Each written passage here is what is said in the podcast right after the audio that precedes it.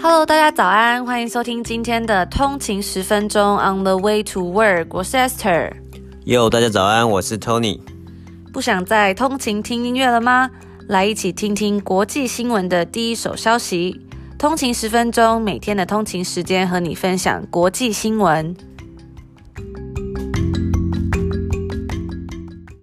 大家早安，今天是礼拜二。然后是我们这边的礼拜一，北美时间礼拜一，台湾时间礼拜二。对，所以我们有还有一点点小小的 Monday Blue 这样。相信大家 都已经可以习惯新的一周了吧？嗯，应该可以了吧？看看我们昨天跟大家分享这个很好、很好、很好笑、很有趣的这个呃软银的这个 PowerPoint 风格，嗯，希望可以给大家带来一点。开心对，那如果大家还没有听的话，可以去听听看上一集，我们就是分享这个软银这个他的创办人 CEO 那个孙正义先生做的这个 PowerPoint 是非常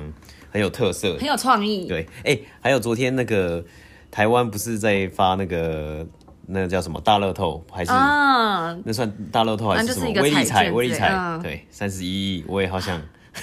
我看到很多人说，就是因为现在有开出来了嘛，对啊，对啊，然后就说还好我没有辞职，明天继续上班去，啊、把辞职信收起来，这样。不知道多少人已经写好了，真的想说，啊，如果拿到这笔钱要干嘛？这样，对啊，大家如果。中乐透的话，会想要怎么花钱呢、啊？对，我我我我从小就一直在想这个问题。发财梦。对，就就想说，如果我有一天我中了乐透，我有一天中了这个发票，或是中了什么东西，中了一大笔钱，我要怎么花？嗯，那就越想越开心。那你那你有想说你要怎么花吗？就买一堆东西，就犒赏自己。嗯，对，大家如果。想到有什么想法，可以在我们的 Instagram 跟我们分享。你中乐透要怎么花？做做梦总是开心嘛。我觉得有梦最美，真的。对，然后如果还没有 follow 我们 Instagram 的朋友们呢，也欢迎追踪我们的 Instagram 账号 on the 一个底线 way to work。我们昨天有呃有发这个，因为我们上一集是讲这个软银嘛，那、嗯、我们就放上它的这个。奇特的 PowerPoint，然后呢，有一张 PowerPoint 是说，哎，他预估在二零三零年，就是两千两千三百年，就三百年，哦，是两千三百年，OK OK，然后三零年也太近，两千三百年的时候，这个人类平均的岁数可以到达。两百岁，而且他还不是预估人类，他是说日本人的平均寿命是可以到达 两百岁。没错，日本人好像现在的平均寿命就是蛮高的嘛，八七吧，真的是不能再高了，对对，就是很高的，真的。但是两百岁好像也是有一点夸张哦。我不懂你。三百年之后的事关我屁事，因为他那时候是要做这个愿景基金嘛，对对对，对啊，okay. 我觉得还蛮有趣的，大家可以看一下。OK，那我们今天呢也要来分享一个很有趣的这个呃公司，嗯哼，这是非常有名的公司，因为这个礼拜我们呃之前有跟大家预告嘛，最近会有很多的这个 earnings report 出来，对，没错，我们也会一直跟大家更新，像是之前的这个 Intel，, Intel 我们就非常快速的这个下午两点发，我们就马上录一集一集跟大家分享。嗯、那今天有一个也是非常新的，在这个巴黎时间，巴黎时间、嗯、就是法国巴黎二十八号，嗯，礼拜二，然后是我们这里的二十七号，对，公布了这个。嗯，大家非常熟悉的奢侈品财团 LVMH，他们上半年的财报，嗯，对，然后呢，我们就要来跟大家分享一下，说，哎，他上半年的表现如何，以及他们这次受疫情的影响是怎么样？哎，LVMH 有什么样的品牌啊？哇，相信大家应该非常熟悉吧？我觉得他们，LV，对，一定有 LV 嘛，Louis Vuitton，然后他们这个公司呢，大家应该也都很熟悉，因为我觉得他们 marketing 实在是太强，很强，很强，对，他们的行销非常厉害。嗯大家应该都是知道一些，比如说像是比较呃，这叫什么？比较高端的这种 high end 奢侈品，比如说我们刚刚讲 LV, LV，或者是比如说它还有 Dior 最近很红的这个 Christian Dior，嗯，然后还有这个 Fendi 也是。嗯大家应该也会很惊讶，是 Celine 啊，还有这个西班牙非常嗯，怎么讲，算是一个很老的西班牙牌，这个西班牙国家品牌嘛，也是，就是那种 西班牙皇妃都会拿的这个 Louis V 也是被他们并购了。哦，OK，对，然后甚至呢，像是我们知道这个呃，在北美很多人都疯狂爱逛的 Sephora，嗯，就是一个美妆店，也是 LVMH 旗下，哦，也是 LVMH 旗下的，所以真的是。他们真的是包罗万象，很厉害，嗯。那之前也有很火红嘛，这个 Rihanna 这个歌手，他、嗯、推出的，对，他推出的这个彩妆品牌 Fenty Beauty 也是 LVMH 下面的。嗯、OK，对，然后还有一些比如说呃酒啊，uh. 或者是一些珠宝等等的，也都是我们等下会来再跟大家提到。OK，好。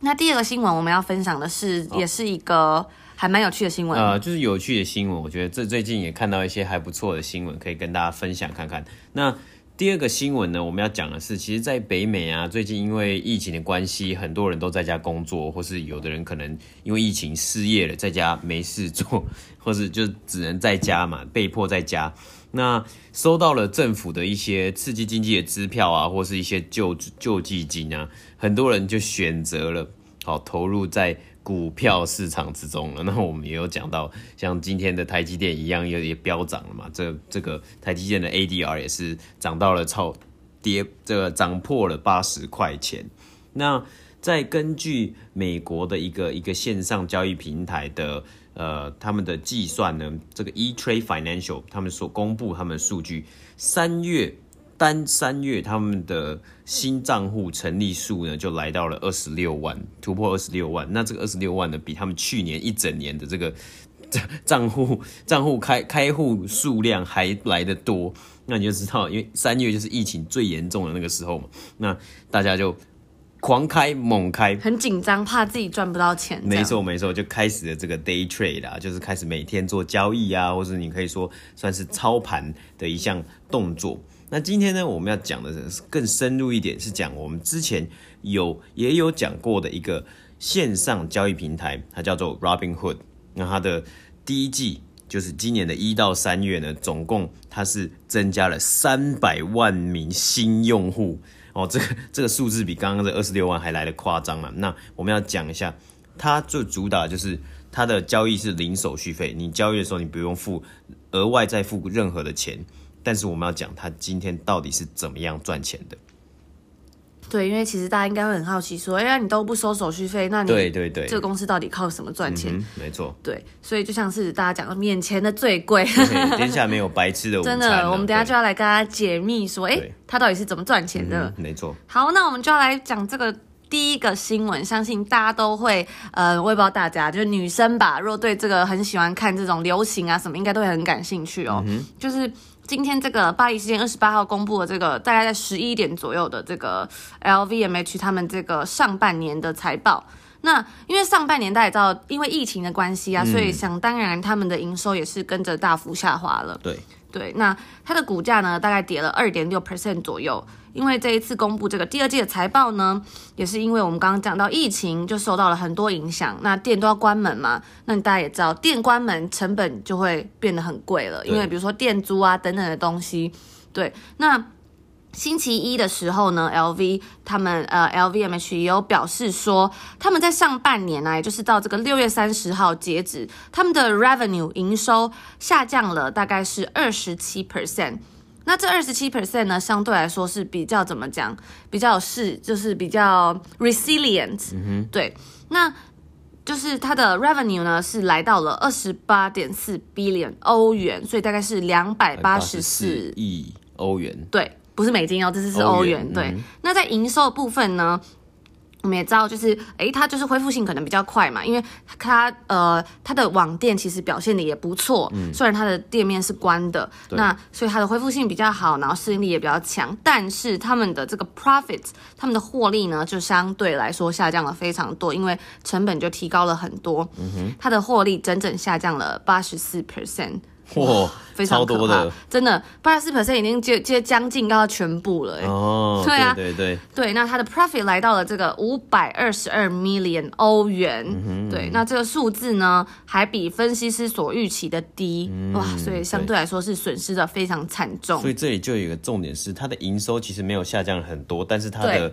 获利能力却下降了这么多，下降了八十四个百分点。那呃，Esther，你说是是因为什么样的问题让它的获利下降了这么多？对，那其实我们也知道，其实 LVMH 旗下还有包罗万象的品牌，嗯、不只是奢侈品，包括我们呃香槟这个 Moet，还有 Hennessy，、嗯、然后呃珠宝，比如说宝格丽、尚美，以及它有很多的这种手表啊品牌。哎、嗯，所以这个 Moet 跟 Hennessy 就是它 LVMH 后面的这个 M 跟 H 嘛，对，对不对？对。所以呢，它就是它其实有非常非常多横跨很多不同的品牌。那它其实它算是世界上最大的一个奢侈品的公司。对，那甚至是它的这个呃，它的这个 CEO，只、嗯、就是它的这个 CEO 叫做 Bernard Arnault，对，他在二零一八年的时候啊，变成了是呃世界上最有钱的一个在这个 fashion 产业的人。哦，所以是。时尚产业的首富，时尚产业的首富，对，嗯、那甚至在二零一八年四月的时候，就是赢过了这个我们也知道非常有名的 Zara 的创 Zara 创办人这个 Amancio Ortega，嗯、对所以就是非常的厉害。嗯、那因为它是算是一个最大的奢侈品的一个怎么讲财团，所以它的表现通常都会比这个产业里面其他竞争对手来的还要好。嗯，嗯，那可是这一次啊，它却比它的其他的这种在奢侈品的品牌里面，其他的品牌来说呢，LV。LVMH 是损失比较惨重的，嗯，那会有几个原因，我们就要来讲。第一个呢，是因为这个 LVMH 旗下它很多品牌，他们表示啊，他们都是自己有自己的工厂制造的，对，所以不止这样，他们的店面啊，他们的直营店面也是，呃，就是怎么讲，他们的产品会摆在他们的店面卖，而不是像摆在其他的地方，嗯，就是那为什么会这样？比如说他的珠宝啊、香水、手表。等等的鞋子什么，它就是放在一家 LV 的店里面卖，而不是摆着。比如说鞋子放在一些呃跟其他的品牌的鞋子一起卖这样。对、啊，这里就讲说，我想到这个呃，像在北美啊或温哥华。我们这里的百货公司 Nordstrom，它其实是一个开放式式的空间。对。然后它就是卖精品的鞋子，真的是开放式。然后你就会看到 Gucci 的鞋子啊，然后你就看到其他像什么 Alexander McQueen 的鞋子，就是摆在那里。然后你就可以自己去拿，然后去看，然后你要试穿，你再去找一个店员，然后那店员可能会站在很远的地方，他也不会鸟你这样。哎、欸，我觉得这个其实还蛮特别的。对啊，对啊，对啊，就是很像哎、欸，就是。一般我们在逛百货公司，可能就哦鞋子白那，可能在台湾嘛，就是一千块啊两千块，可是这里就是哎。欸一千加币这样，因为一双几万块钱，他就这样好像菜市场这样摆，有点像摆在就是鞋店，就一般的鞋店、啊、或鞋全家福的概念。哎、就是，就是变得，我觉得奢侈品变得很不像奢侈品，真的真的。而且他也没有就是特别服务你，对，就是哎，你还要特别找一个。如果我就看到很多人在那里逛，然后他就是就摆乱七八糟这样，对对对，那个感觉感受就很不一样，我觉得。哎，对，而且真的很奇怪，就是有人有人逛，你要试穿，对不对？他就是随便都会有一个沙发，哎，对，坐下来坐下来就可以穿，你穿你可能穿。搞不好你如果你如果就是比较挑一点，你穿个五双鞋，然后你的那鞋子就这样摆在那个真的就乱乱上面，然后你你你不想要你就走了，真的。然后那那地毯那个地毯上面就五双这样，而且有时候就是站在那里，就是去看嘛，像他都摆在那边，那其实有些人有些这些呃样品鞋就被试穿的烂烂的，甚至有看到这样的状况。但其实他一双要可能要一千或八百块加币，有时候就会觉得突然觉得哎、欸、还蛮不合理的这样，因为平常可能就大家就觉得哇摆在橱窗里啊什么的这样，对对，对，呃它有很多。附加价值，对，但现在它就是摆在那边，就是一个鞋子或什么，就觉得嗯，真的值得这些钱吗？对啊、这样，对。然后反正就是说，我们回回归这个正题，真所以这个 LVMH 旗下很多牌子，他们东西都是放在自己的店面里面卖的。那他们坚持这样的放在店铺自己店铺里面卖，然后有自己的工厂，这个策略呢，就是来自于他的执行长。我们刚刚讲的这个 Bernard Arnault，还有他也是他们这个 LVMH 最大股东。那他坚持啊这样的策略，是因为他觉得这样子可以更仔细的控管整个品牌的形象，嗯、而不是说，比如说，哎，我的手表就卖在跟其他的表商一起卖，嗯、那就像我们刚刚讲的嘛，嗯、就是鞋子就放在那个百货公司的中间。对，那你可能你这整个品牌形象就会被影响嘛，因为这些销售员他可能也是呃没有。不是专门卖你这个牌子的，所以他可能也没有那么了解，对，所以还有他这样的坚持。但是呢，这样的坚持就造成它的成本来的就会比较高，而且这代表说这个 LVMH 它没有办法减少一部分的支出，像是。因为他们是自己的工厂嘛，对，他就没有办法取消说这种 third party 第三方制造商的订单。比如说，哎，我现在因为疫情的关系，所以我比较没有人买，嗯、我就取消订单。可是因为他没有办法，因为他是自己的工厂，工厂也需要营运的花费。对，就是你你你取消自己的订单，但你还是有一个工厂在那里。对，所以他就是面临很大的成本损失，还有他有呃，比如说他们店面要关掉，有损失很多，以及呢，他的这个库存的损失也是非常惨重。但是虽然如此，他们财务长这个 CFO 也有表示说，哎，因为我们是自己制造生产嘛，所以我们会面临了一些固定成本的支出啦。所以他就是说，嗯、呃，就是 doing the right thing sometimes costs in the short term, but pays in the long term。对，还是要怎么讲，保持着正面态度。虽然短期内啊，我们觉得做对的事情，它可能会花比较多钱，但是长期啊是会有回报的。对。对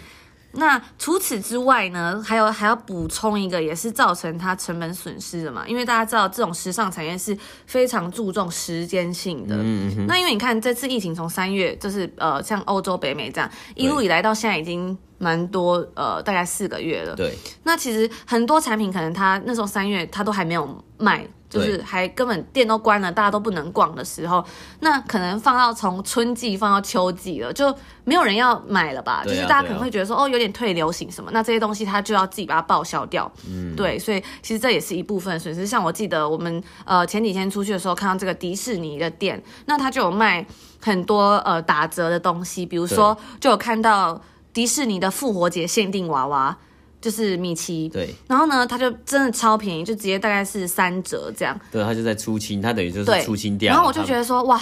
对耶，复活节好像是三月多嘛，三月还四月？对，所以它整个就是 他准备要卖这个复活节的玩娃娃的时候，店就关门了。对，所以他只好现在时隔大概一季才再拿出来卖。对，对啊，所以他就是也是这也是一个损失，他们就要自己就是划掉了。嗯、对，那。呃，其实从上半年的财报，我们有看到这个，从比如说它的这个 fashion and leather goods，它就减少大概二点多 billion，嗯哼，所以是非常庞大的，嗯，对。那呃，目前呢、啊，在虽然在中国跟欧洲有一些店已经 reopen 了，但是在美国呢，有部分的店还是没有办法开，因为疫情还是仍然非常的严重。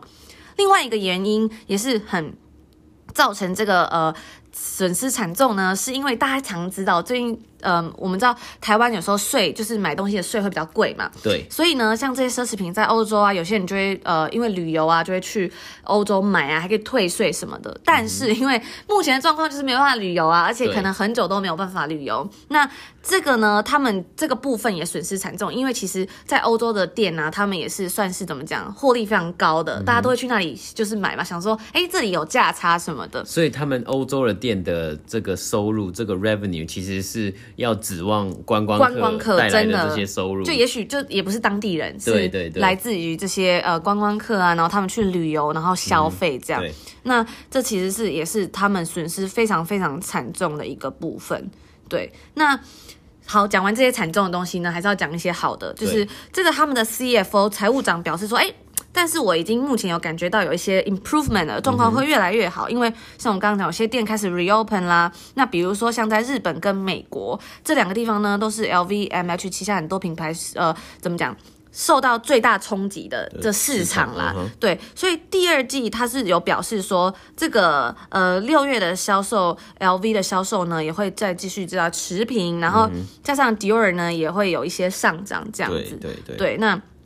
他们就说说，哎，就是在这个网店的部分呢、啊，它有很大的进步，嗯、对，所以就是说，呃，只有怎么讲，有一些会有一些损失是来自于实体店面关闭，但网网店也是有帮他们很大的忙，对，对，对，然后。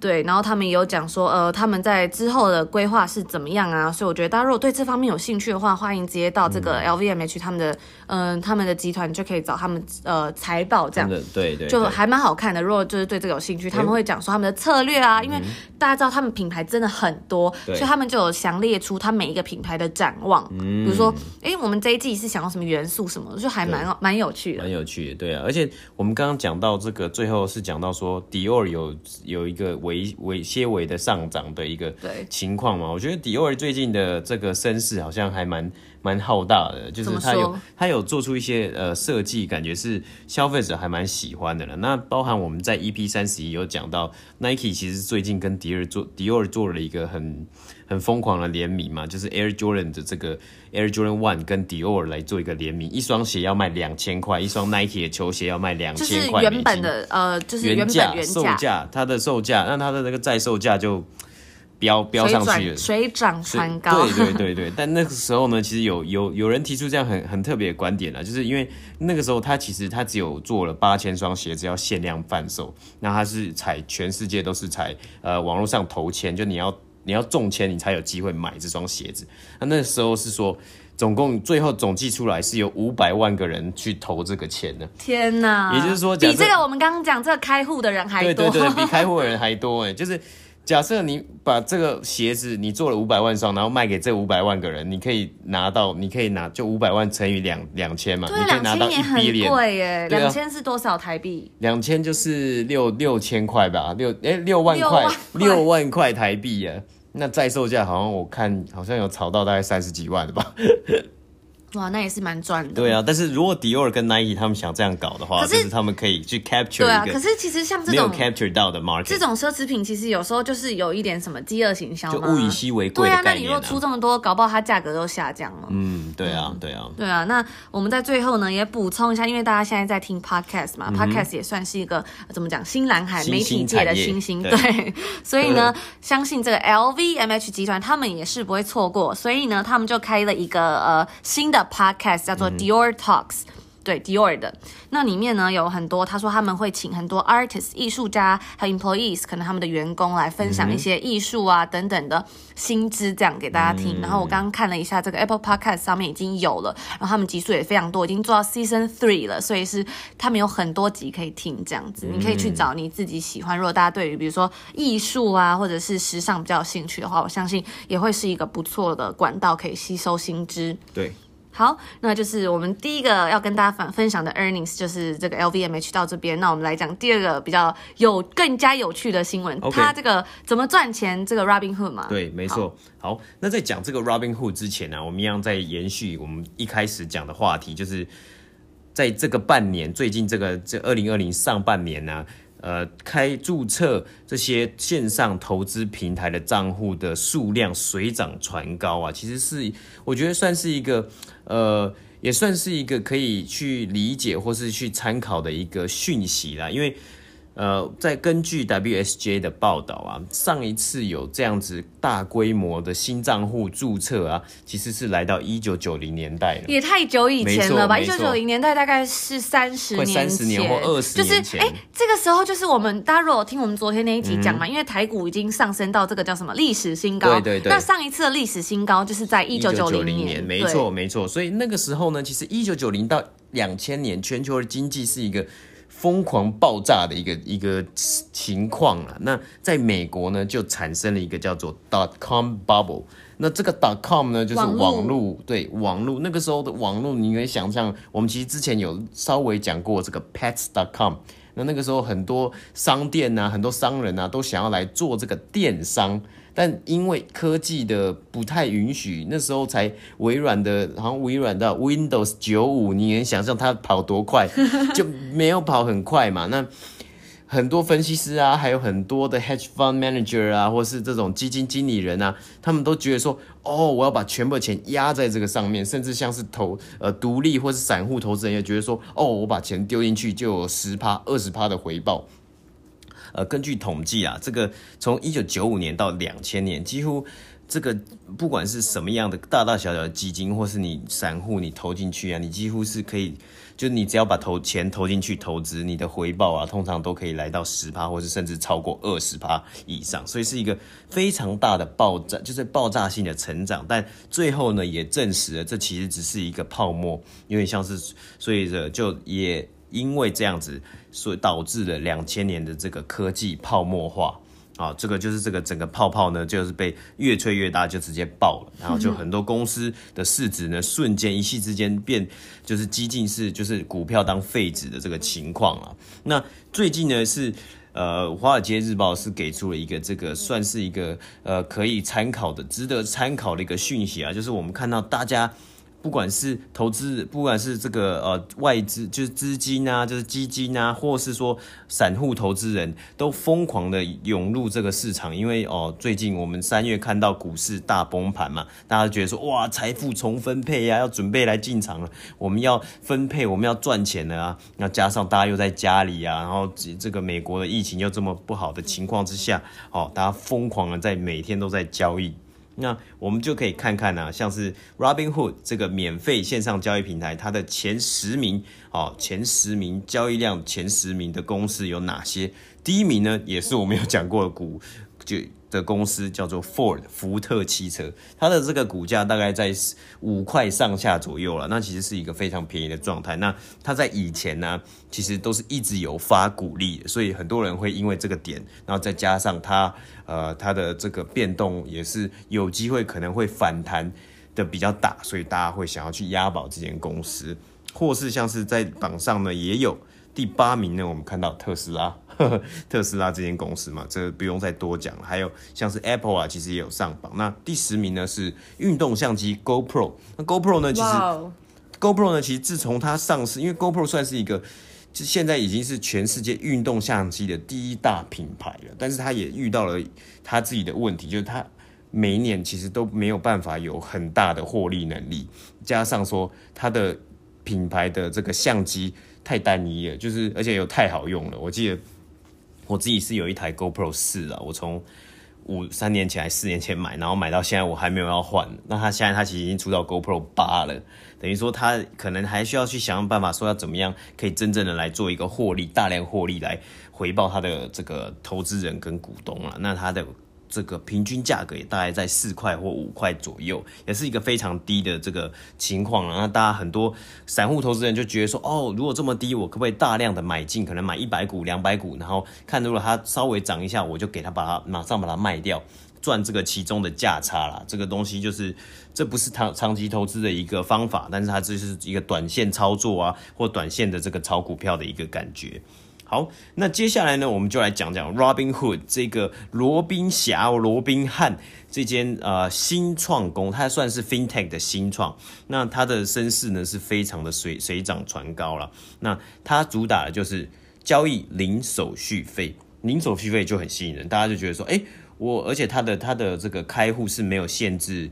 金额的，你放五块，你放十块都可以，它都让你开。那零手续费，大家就觉得说，哎，那我是不是可以有机会可以，我投入一千块，我投入两千块美金，我有机会靠着这个零手续费，每天很频繁的交易，去赚到一些呃额外的钱啊，或者是赚到一些什么生活费啊或房租费。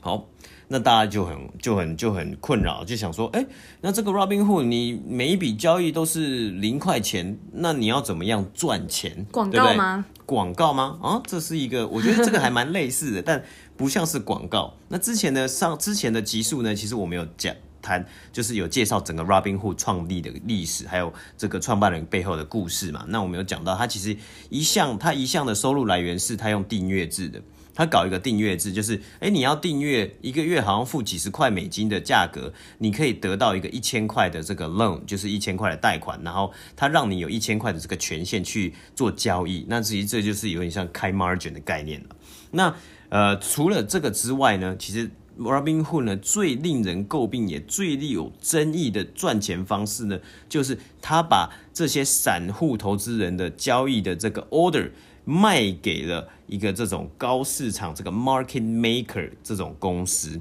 那其实我们可以想，假设啊，就是在这个股票的交易市场里面呢，你其实有很多的这个交易商。好，那我们可以把 Robinhood 就想象成它其实就是一个零售商。哦，零售商是直接对呃散户投资人跟消费者的，那这个 market maker 呢，就比较像是股票的大盘商，他会随时呢拥有很多的股票，那也会随时呢买进很多的股票，让这个市场呢可以。更有效率、更顺畅的去执行买跟卖的这个样的动作，那这个市场的 liquidity，也就是资金的流动性，还有股票的流动性，才会呃达到一个有很有效率的这个方法啊。像很多我们可以称很多像是对冲基金哦，像是对冲基金，他们可能会是 market 呃 maker，那也有一些比较大的银行啊，比较大银行，我们也可以称它为说呃作为一个 market maker，那。Robinhood 怎么做呢？他其实就是他收到了散户投资人的这个订单之后，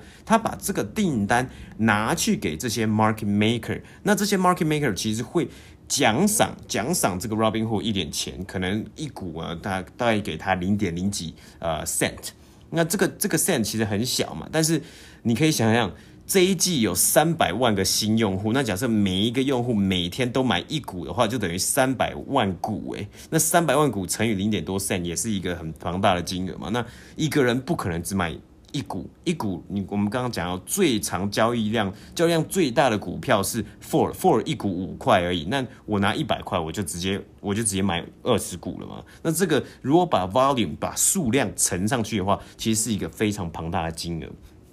好，那 Robinhood 把这个订单卖给了这些 market maker 之后呢，这个 market maker 呢，其实就可以让 market maker 做一个套利的动作，就是他知道哦，有这么多人要买这间公司的股票，那他就去他的市场或者他去他的这个 inventory 里面，他去用比较低一点，低于这个这个订单价格的一个呃。的金额去买到这些股票，然后再把这些股票呢卖给了这个这个是这些投资人。那这样子一来一往呢，这个 market maker 呢就是就做到了一个套利的一个动作了。那套利的动作呢，它其实呃因为频繁的交易嘛，所以也有这个华尔街日报的这个观察，它的报告是指出啊，在 Robinhood 上面呃线上交易平台。买到的股票呢，通常会比我们看到的这个市值是现现现阶段的这个即时的这个市场价格还来得高一点点。那你一点点是多少呢？可能是一两 cent，就是一两分美美元啦。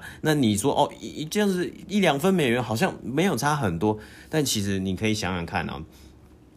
如果你一次交易一百股或是两千股。其实这个钱就变十块、二十块了，这也是一个很大的数字。那为什么特别要挑这个东西出来讲呢？因为呢，Robinhood 哦，不只有 Robinhood，还有其他线上交易平台，像是美国啊，很大的是 TD Ameritrade，还有 Charles Schwab，他们两个两家公司其实已经合并了啦。然后还有这个 E-Trade，这些这也是算是这个线上的券商呢。它其实是会让消费者买到股票的价格是低于市场的这个我们在市场看盘看的价格的一一一 cent 或是两 cent，也就是说，它会帮消费者做一个 price improvement 的动作。那它就是有点像是，因为它这个这些券券商在二零一八年的时候，这个报告是二零一八年写的，在二零一八年的时候呢，它还是会收取少数的这个交易手续费。那他要用什么样来吸引这些投资人？就是他会跟他说：“哦，我会帮你做一个 price improvement，就是我会让你用更好的价格来买到这些股票。”那我们就举一个例子好了，就是呢，嗯，假设假设如果你今天呃买，我们来看一下哦。买多少钱？呃，假设今天哦，好，假设呢，今天你在北美股市标普五百呢，你跟这个 Charles Schwab 买买五百到两千 share 的标普五百的公司呢，你平均的每一个订单的省可以省下十块美金。哦，这其实一来一往就差很多了。对对，因为像是如果你跟 Robinhood 买，你可能平均这一个五百股到两千股的这个订单，你可能平均要多付十块钱。但是如果你跟 Charles Schwab 这个线上交易平台公司买的话，你可能可以省到这个十块钱，就是这个有点像是这个价差的概念啊。嗯、所以说，呃。当然，因为这个东西是非常有争议，就是套利的状况嘛。那呃，SEC 就是美国证券交易委员会，它其实也有就是规定说，这些线上的券商，它要公布说，哦，它每它它是把它的订单是交给了哪一间公司去处理的。那我们可以看到，在二零一八年的时候呢，Robinhood 的五有百分之五十七的订单呢是流到了 Citadel Security。那 Citadel Security 呢，其实就是一间。非常美国非常大的对冲基金跟 market maker 高频交易商啊，所以等于说，这个就是算是有点像是你的证据铁证就在这，就是 Robinhood 他其实最大，他利用呃怎么样去赚钱，其实最大就是他把他的订单卖给了这些呃 market maker，然后来赚他其中的一些呃算是。我觉得算可能可以可以说是 commission，或是说呃赚赚一些他的这种 reward。那那其实这样子来说呢，其实会对于消费者就是有一点呃，或是说这个散户投资人就有一点点嗯、呃、比较不好的状况了。但是因为其实 Robinhood 提供的是一个零手续费的交易嘛，那等于说其实对于这些资本额没有那么大的小散户啊，比如说哦你可能只有一千块、两千块，或是呃五千块。就是这个没有交易量没有那么大，然后现金的金额也没有那么大的情况之下呢，这个零手续费的呃诱因还是还是存在的，也是非常的大。但是呃，就是可能会是建议说，哎，在遇到看到这种啊线上交易平台零手续费，可能还要在背后思考一下它的这个风险啊，还有它呃可能不能用，就是它有可能会从其他的一些隐藏的地方去偷给你呃赚一笔赚一笔这样子。那其实最后的结论就是说，天下没有白吃的午餐，羊皮是出在羊身上的。就是，哎，你是免付免付手续费，但是你有可能还多付了几 cent 给这个这个公司，让它可以营运下去嘛。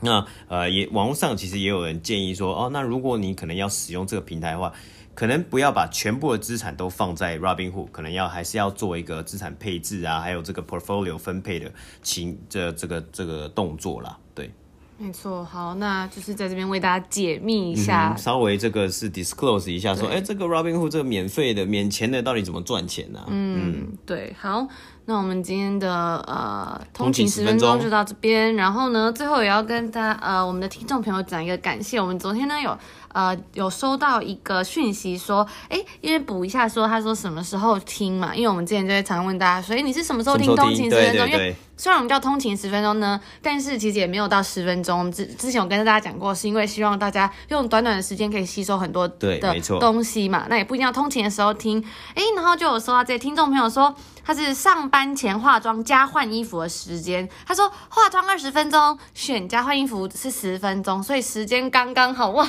就刚好三十分。很会，我觉得很厉害，就是刚好三十分钟哇，就是他说这样子可以判断自己能不能赶上比较 OK 的捷运班次哇，我觉得超厉害的，真的就可以刚好这样计算一下，而且对啊，就很酷这。这种化妆，有时候我自己化妆还是很无聊嘛，在那边画，对啊，我觉得还蛮酷。而且，呃，这位听众朋友说他从第一集就开始每集收听，哇，